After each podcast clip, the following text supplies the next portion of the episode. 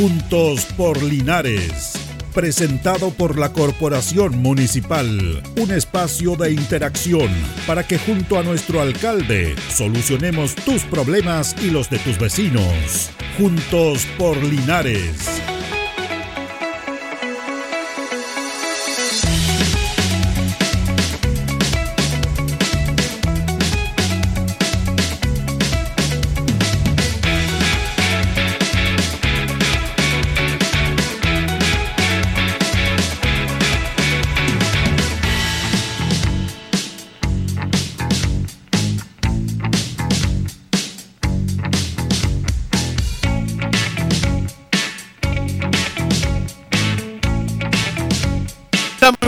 Gusto de saludarlos. Estamos listos para comenzar una nueva emisión de nuestro programa Juntos por Linares a través del 95.7 Radio Ancoa y a través de todas nuestras plataformas digitales. Lo puede ver por el, por el Facebook también, ancoa.cl. Eh, vamos a conversar un tema súper interesante en el día de hoy que tiene que ver con varios aspectos. Eh, y vamos a saludar primero a nuestro invitado porque tenemos un invitado como corresponde en esta instancia. Vamos a saludar a don Christopher Rousseau, que lo tenemos acá. ¿Cómo está, don Christopher? Buenos días. Bien, súper bien, contento de estar acá nuevamente. Mucho tiempo que no venía por estos lados. Hace, hace tiempo. Hace tiempo, creo que antes de la pandemia, de por ahí más o menos que no venía. O creo que la pandemia viene un, un par de veces a. a La, la pandemia nos interrumpió todo lo que hacíamos, los, los todo el contactos. tema promocional y todo eso. Pero bueno, ya estamos de vuelta, don Sí. Christopher. Esperemos que esto termine pronto. Bueno, eh, usted es encargado comunal de emergencia de desastre y pandemia también. Así es. Cuéntenos un poquitito en qué consiste este, esta actividad o este cargo que usted tiene. Bueno, este cargo, eh, como bien lo dice, eh, abarca todo lo que sea emergencia, eh, desastre y, y pandemia. El último, el tema pandemia, por eso estoy a cargo un poco del tema de la, de la pandemia, los casos COVID acá en Linares. Eh, pero principalmente eh, estamos eh, enfocados a todo lo que es prevención en caso de desastre. Sabemos que eh, después del 2010 cambió todo, ya, Claro. desde este terremoto que tuvimos. Entonces la idea de, de este cargo es mantener que la, la red de salud o nuestro centro de salud, pese a cualquier emergencia, desastre o pandemia, que es la que estamos, siga funcionando normalmente, que es lo que principalmente hacemos.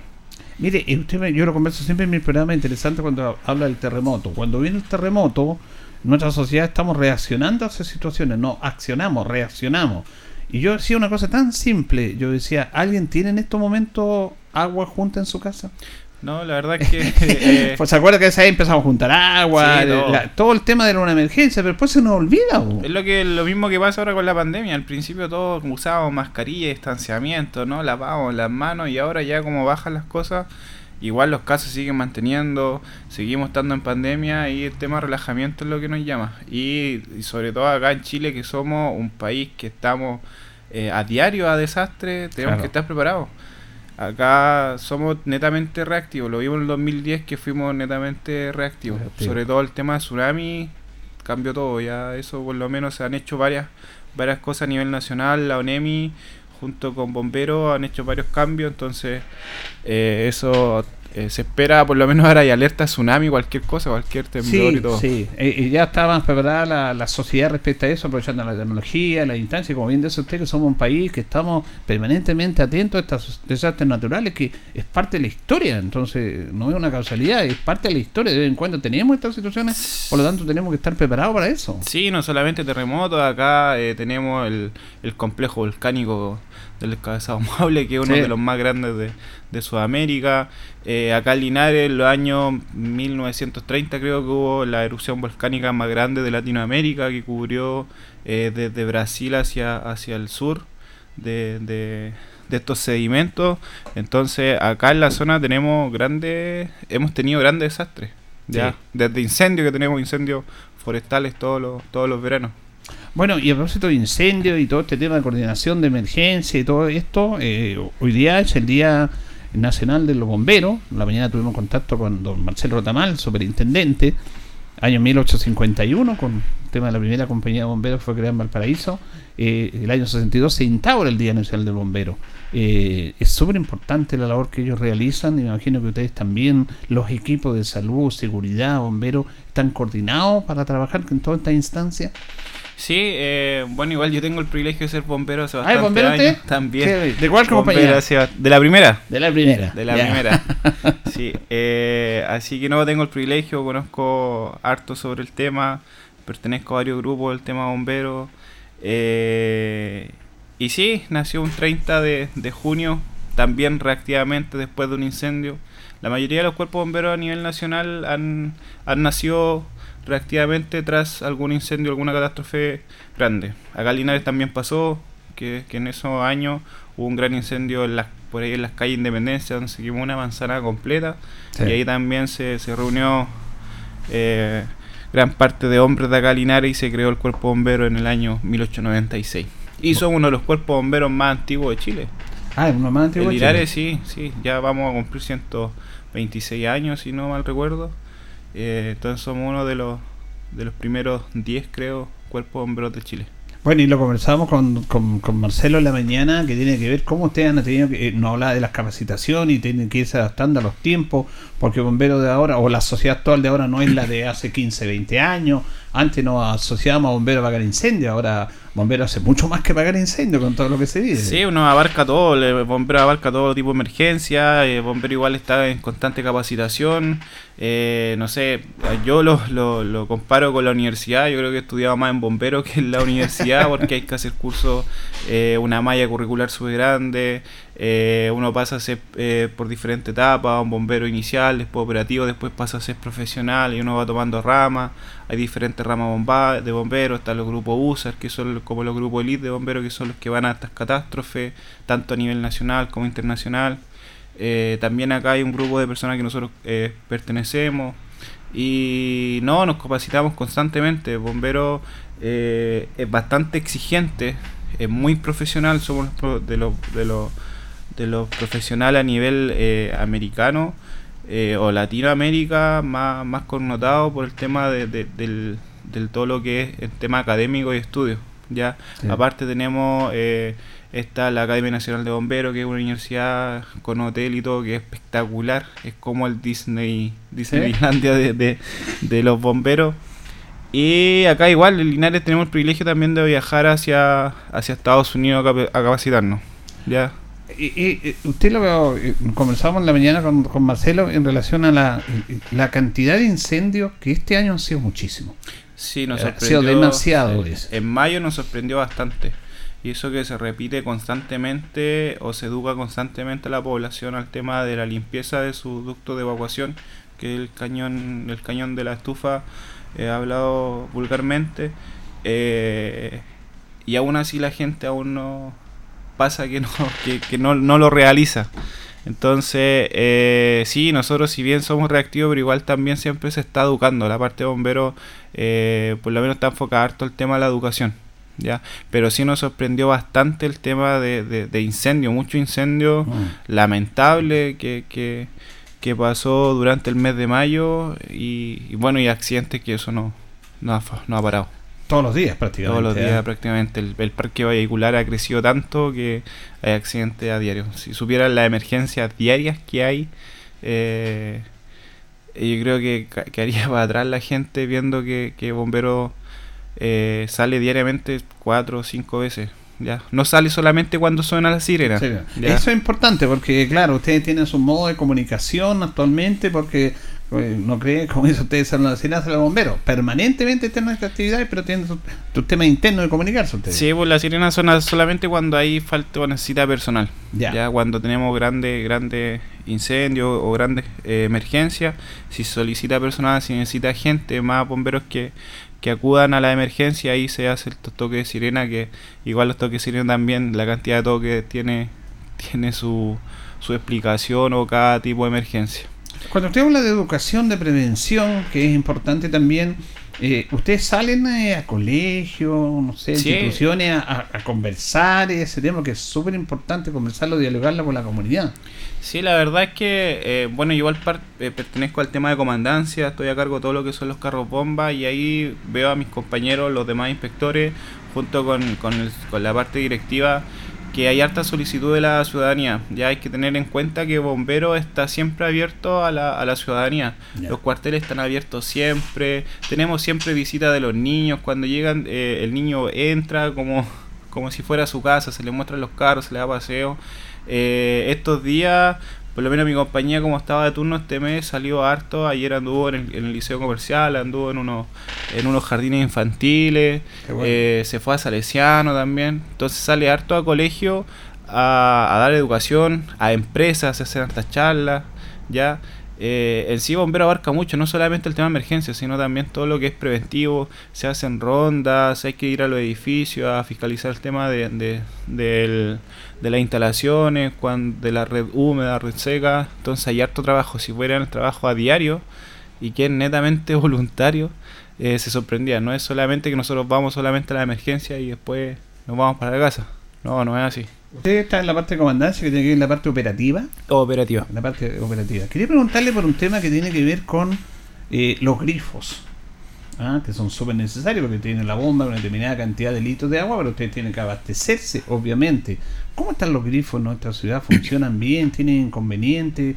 ¿Falta más rescos? ¿Cómo analizan eso ustedes? La verdad que bueno, los grifos se encuentran principalmente en la zona urbana. la, central de alarma, ahí igual tiene un programa que nosotros sabemos dónde está ubicado cada grifo. Ya eso, cuando nosotros llegamos a una emergencia, la, la operadora o la central de alarma nos avisa dónde está el grifo más cercano de dónde está el incendio o la emergencia. Eh, sí, los grifos están bastante en buen estado. Acá igual se hace revisión de grifos cada cierto tiempo.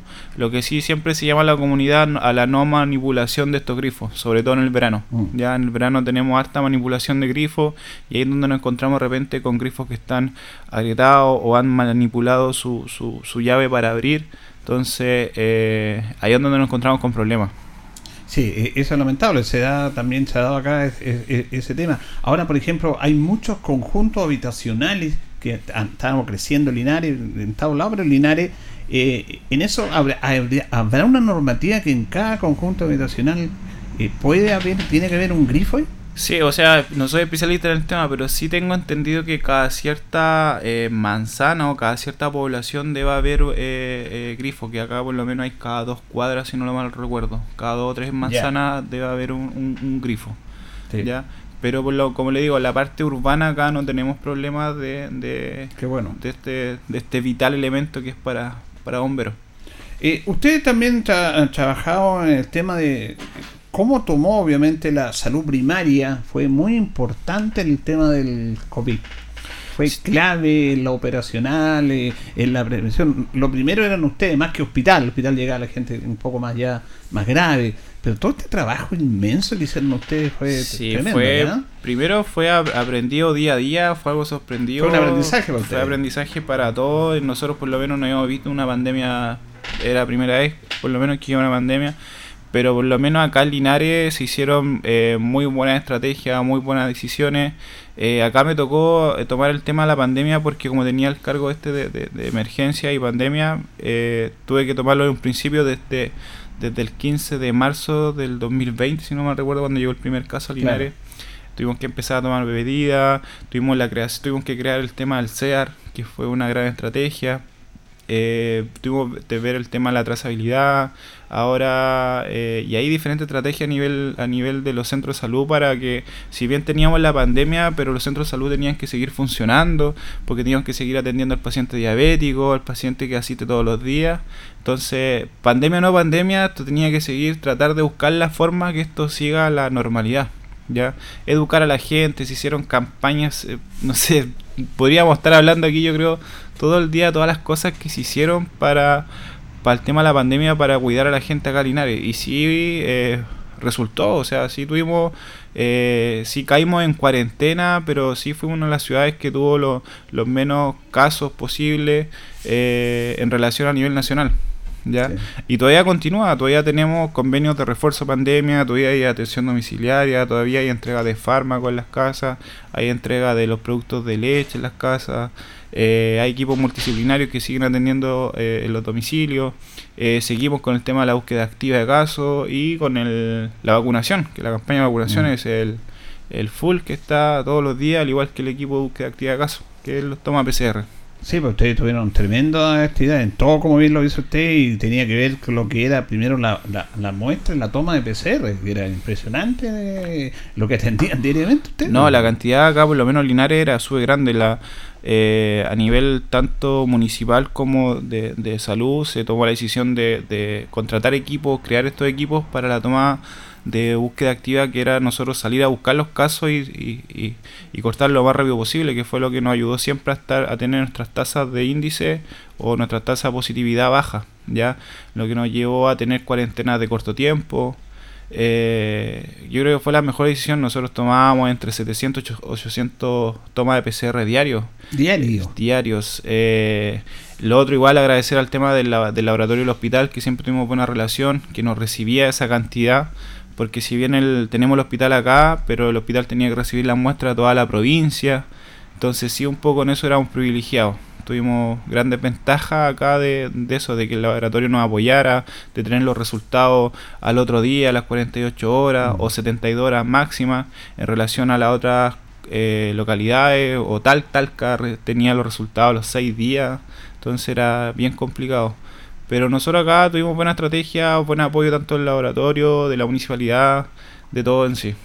¿Ustedes en estos momentos están haciendo PCR o no? Sí, seguimos Igual. con la. Eso no para. La seguimos con la toma de, de PCR. Esto sigue en el gimnasio. Todo lo, o sea, todos los días de lunes a viernes, desde las 9 hasta la 1 de la tarde.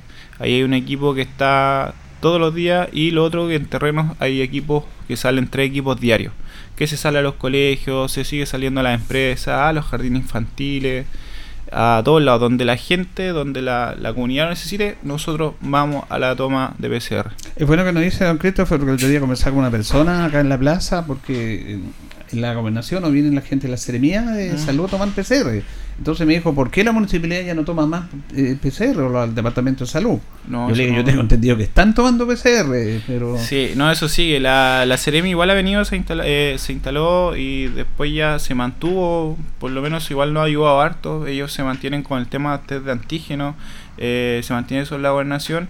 El, el, problema es que nosotros perdemos el seguimiento, no, no, claro. no, sabemos, porque eso, esas muestras que se toman ahí se van hacia Talca y en Talca, como le digo, se demoran 4 o 5 días los resultados y nosotros no tenemos acceso a ese resultado. Entonces la gente de repente se toma el examen allá y viene acá al departamento a preguntarnos su resultado, qué pasa con, con esa muestra. Pero ahí es donde nosotros tenemos... Eh, eh, problemas. Y por eso siempre yo lo llamo a ir al gimnasio, eh, es bastante expedito, ya las chiquillas ya llevan casi dos años tomando exámenes, entonces tienen bastante experiencia, es bastante rápido y el resultado eh, eh, está el otro día.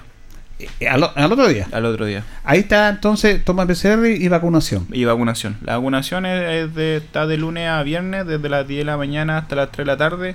Y por este mes, y creo que vamos a seguir ahora en julio, eh, excepcional los días sábados, vacunando durante la mañana que es, esa vacunación de los días sábados es en el donde estaba el CEAR antes, ahí frente del SAR, ahí en el parque de Januar Espinosa con Ah, eso con el día sábado. El día sábado. Eso creo que se va a mantener hasta julio. Eh, el tema de vacunación ha sido importante también en este aspecto. Llevamos cuatro dosis y recordemos que también, bueno, nosotros estuvimos ahí vacunando ya con la cuarta dosis y con la influenza. Eh, yo no sé si es responsabilidad o tema suyo, don Christopher, pero y me ha tocado ver, y a mí me lo dijeron también. Cuando me fui a colocar la cuarta dosis, me, eh, me preguntaron, ¿se coloca la, la, influenza? No le dije, no me la he puesto. ¿La quiero colocar al tiro? Yo dije que no, por miedo. Porque que me coloquen la dosis. Aunque ella me dijo, no hay ningún problema. Pero yo soy paciente diabético, me puse la cuarta dosis y después eh, me fui a colocar la, la, influenza. ¿No hay problema en colocarse la cuarta dosis y la influenza al tiro? No, es todo lo contrario. La, al, al, tener las dos vacunas o hacer eh, colocarse las dos vacunas eh, de inmediato, eso ayuda al tema inmune, potencia la, la inmunidad. Ya. Yeah. Entonces, por eso siempre se ofrece eh, las dos vacunas inmediatas. Ah, por eso lo ofrecen, claro, ellos son, este, le piden sí, a, a, la sí. gente, le dicen, quieren usted. Y yo por el conocimiento, mire qué importante lo que usted dice, porque hay gente que tiene esa sensación de que al colocar las dos vacunas, se va a enfermar más, es complicado, porque el chileno le tenemos miedo a la vacuna en eso. ¿eh? Es que lo que debería tenerle miedo a la enfermedad y no a la ahí vacuna. Sí, eh, yo creo que por ahí va el tema, porque eh, eso, la gente le tiene mucho miedo a lo... A lo a las causas que produce la vacuna, obviamente produce, a algunos les produce el tema del dolor de brazos por dos a tres días, o, o tienen la sintomatología, pero es una sintomatología leve en relación a la, a la, a la enfermedad. Ya tenemos eh, el tema de la influencia, súper complicado. La influencia fue casi una pandemia eh, años anteriores, incluso la, la influenza eh, tuvo una mortalidad súper grande, súper, súper grande, cuando no tuvo la vacuna, si fue igual que la influenza, es casi igual que el COVID. Mm. Ya cuando hubo influenza, eh, sí falleció bastante gente. A nivel mundial, eh, por lo que se han visto datos, fue casi la misma cantidad de muertes que, ha llevado el COVID. Sí, Entonces, por eso se llama siempre el tema de la vacunación a influenza, que eso es todos los años. ¿Cómo va este proceso de vacunación contra la influenza acá en estos momentos? va bastante bien, pero siempre llevamos a, nosotros, eh, obviamente llevamos al, totalidad de la persona, al totalidad de la población a vacunarse. Ya, si bien eh, ha sido el tema esto del pase de movilidad o el bloqueo de pase de movilidad, eso nos ha ayudado bastante a que la gente asista a vacunarse pero sí por tema, se ve que la gente por tema de prejuicio o, estas redes sociales, si bien las redes sociales ayudan mucho, también empeora mucho por muchas noticias que son eh, falsas, ¿ya? Mm. Entonces siempre llamamos a la gente a creerle a los profesionales, a preguntarle al profesional de la salud y no creer en, en al, tanto en las redes sociales, los comentarios de las redes sociales, y ahí puede escribir cualquier persona. Pero sí, por lo menos acá siempre se han cumplido las metas de vacunación eh, este año sí fue eh, costó mucho el tema de la influenza por este por el mismo miedo que decía usted colocarse las dos vacunas al tiro. Pero acá igual se hacía la educación se explicaba que, las dos vacunas se potenciaban ayudaban al sistema inmune eh, a tener mayor protección. Pero sí a nivel por lo menos acá ha sido bastante bueno. Ya igual queda bastante gente que no se ha vacunado aunque no se crea, tenemos gente que todavía ni siquiera se ha puesto eh, las primeras dosis de vacuna. Entonces eh, es ahí donde tenemos problemas y, y sobre todo ahora con el aumento de casos. Si bien, como le digo, eh, ya llevamos dos años, han bajado los casos un poco, pero ya estamos nuevamente en un alza de, de casos. Desde los primeros días de junio subió bastante el tema del COVID no tanto aquí Linares, sino a nivel nacional. ya Si sube a nivel nacional, empieza a subir eh, constante. Ya subiendo Santiago, se empieza a expandir a todos lados. Si vemos que hay aumento en Talca, sabemos que acá nos va a llegar eh, en una semana más, sabemos que tenemos eh, alza de casos nuevamente. Y ahora esperemos que con esta decisión de que los niños ya han salido de, de, vacaciones por bastante tiempo bajen un poco tanto los casos de influenza que están presentes hay bastante casos de influenza y los casos de COVID también bajen, porque la mayoría de los brotes que tenemos, que tuvimos en junio fueron de los colegios. ¿Qué colegio? Colegios y jardines. Y en esta época del año, obviamente, están más expuestos que los virus estén ahí, que nos ataquen, ¿cierto? Sí, están más expuestos, una, porque estamos eh, más encerrados. Claro. Eh, hay mayor eh, resfrío, resfrío común. y lo otro que la gente se ha, relajado bastante con el tema de las medidas de protección. Mm. ¿ya? Si bien ya no se usa mascarilla en las vías públicas, pero sí eh, hay menos lavado de manos. Ya, yo creo que la, mayor protección siempre ha sido el tema del lavado de manos. Es, un tema tan especial, una cosa tan simple, porque se supone, porque aquí hubo una psicosis con esto y también nos ayudó, una de las cosas buenas que tuvo dentro de lo malo de esto. Y yo decía, ¿por qué ahora tanto se pone énfasis en lavar las manos? Se supone que cuando uno va a almorzar se lava las manos, cuando llega a la casa se lava las manos, y no es tan así. Entonces tenemos que ser honestos en ese aspecto nosotros que este, el COVID, no como que no nos alertó diciendo, chuta, pero tienen que lavar las manos, ¿cómo no lavar las manos cuando llegamos a casa antes de almorzar? Era un tema que teníamos que nuestros padres no enseñaban a nosotros. Pero después esta, generación tan apurada que anda para acá, como que se olvidó un poco eso. Sí, sí, no, por eso, eh, como eso le decía, se ha relajado bastante el tema de las medidas. ¿ya? Mm. Y igual... Eh, bueno, yo creo que eso, recordar un poco las medidas, recordar un poco a la gente que, que, que la pandemia sigue, ya que eso sigue. Eh, hay estudios que recién, recientemente nosotros estamos en la mitad de, esta pandemia, ya nos queda aún dos, dos años todavía esta pandemia hasta cuando realmente se, se, se termine se termine estos casos y después ya seguir como, como quizás como la influenza puede ser. Esta época del año Claro, yo creo que este el COVID va a ser como la. Porque el COVID es un resfriado, pero que es más potente, ¿cierto? Más letal. Más letal.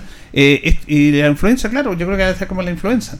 Que vamos a tener que, igual vamos a tener que vacunar una vez al año, que va a ser parte de eso, vamos a tener que protegernos igual. Y, esperar que la, que la viruela del mono no llegue. Otro tema. No, no, me asuste, no me asuste. Estamos ahí como expectante esperando si es que seguían aumentando los casos.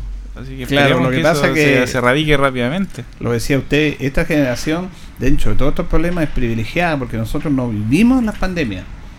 Y vivimos pandemia teniendo todas las comidas en la casa, teniendo, no sé, imagínense, estamos viendo historia de la viruela, de, las pandemias que tocaron a Chile en esos años, fueron terribles. Sí, no, ahora mismo la, lo que más ayudó a este tema de la pandemia yo creo que fue eh, todo esto que fue la comunicación. Sí. El tener acceso a las redes sociales, a, la, televisión, eh, yo creo que fue ahí donde hubo mayor información, eh, campañas de promoción, de prevención, eso ayudó bastante a tener a la gente informada eh, en relación a años anteriores, pienso yo, que antes no había tanta Claro, en esos años cuando llegaron el brote terrible que mataron a mucha gente acá en Chile.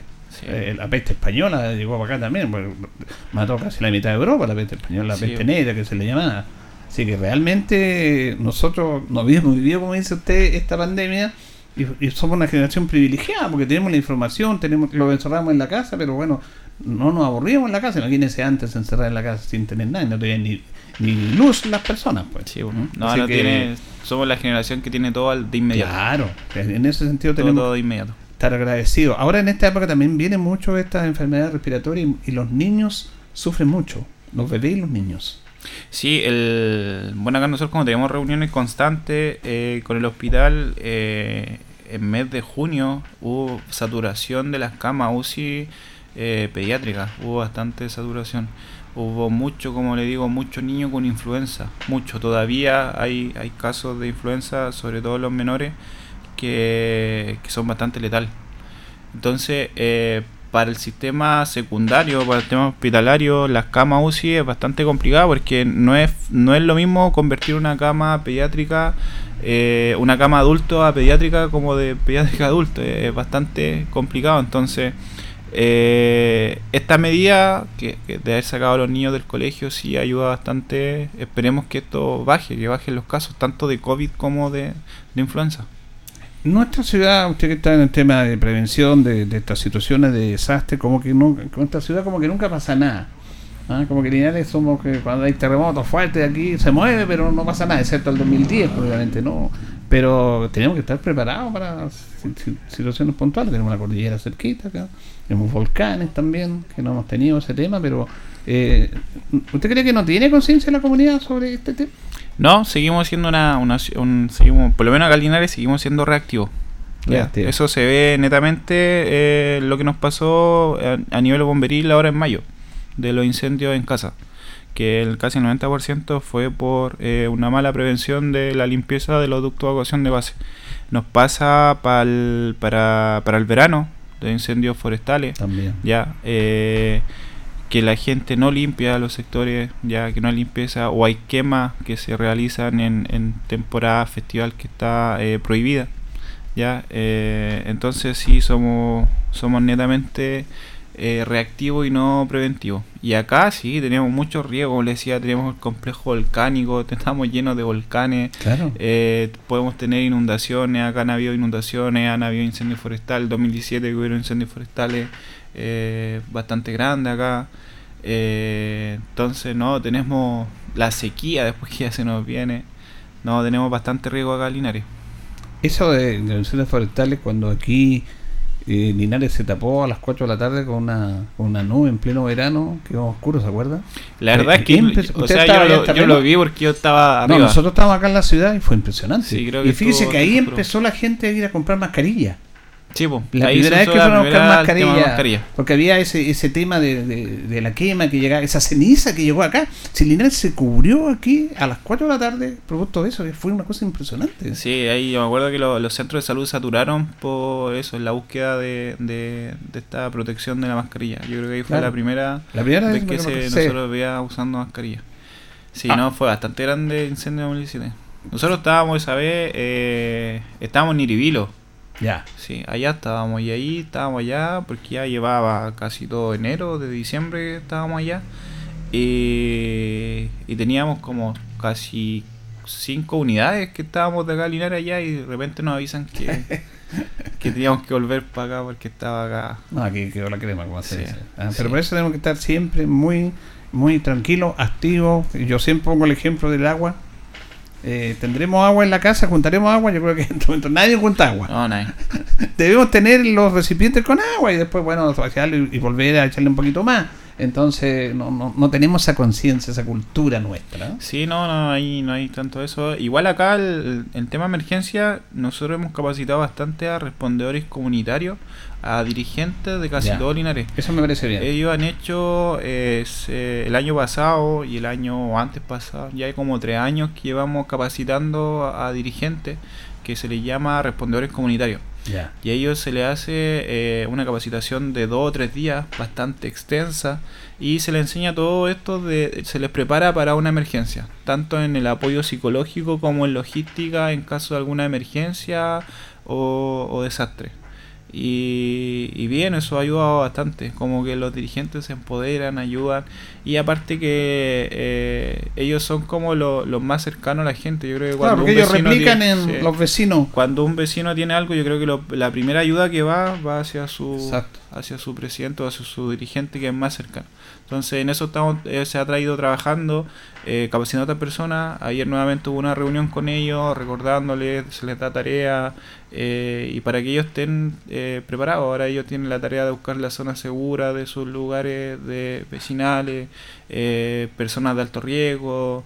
Eh, em, dónde están los riesgos ahí en su sector, cuáles son las personas que son electrodependientes o oxígeno dependientes, eh, personas que tengan minusvalía. Entonces, en caso de cualquier cosa, nosotros somos a ellos a quienes vamos a recurrir pidiendo la información. Porque Claro. la, la principal fun- eh, informa- eh, función de los, de los respondedores comunitarios es eso, entregar información verídica. Y son los que más saben de, saben, su sector. los que son más los que más conocen. saben, los que más conocen. en la zona. Sí. Por eso me parece muy interesante que trabajen con ellos, que los capaciten, que, esté- que estén atentos en eso. Sí, no, se capacita bastante a ellos y tienen muy buena disposición. Los dirigentes, no, muy buena disposición a aprender. Se, en bombero igual se les capacita harto y, y se ven. Cuando hay, por lo menos cuando nosotros vamos a un incendio o algo, son los primeros que llegan y son los primeros que uno le, le, le da, le pregunta información. Si es que hay algún niño que, que se queda ahí solo, hay algún adulto mayor que esté postrado, eh, no sé, alguien que tenga capacidad, porque si bien hay que salvar la casa, primero tenemos que salvar la Ah. vida. Está la vida y viene.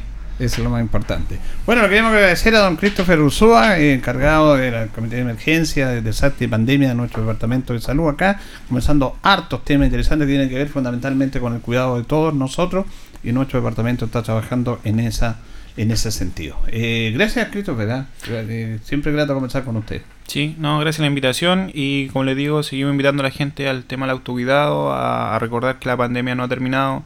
Eh, no sé cómo les digo, nosotros seguimos testeando en el, en el gimnasio municipal, eso se mantiene, nunca ha terminado y eso, a seguir las medidas de prevención y a cuidarnos entre todos para pasar estas vacaciones y bajando un poco los casos para que no vayamos a pasar de, de fase. Esa es la idea. Eh, gracias, que tenga buen día. Don Christopher Ursúa, comenzando con los auditores de Junto Polinares a través de Radio Ancoa. Ha sido interesante este tema, la prevención, y retenemos, somos reaccionarios, no reaccionamos, no, somos activos en todos estos temas. Es una cultura que se demora mucho tiempo, pero hay que trabajar en ella. Nos vamos, nos despedimos. eh, le agradecemos a don Carlos Agurto de la coordinación. Eh, sigan en sintonía del 95.7. Juntos por Linares fue presentado por la Corporación Municipal. Tú nos impulsas.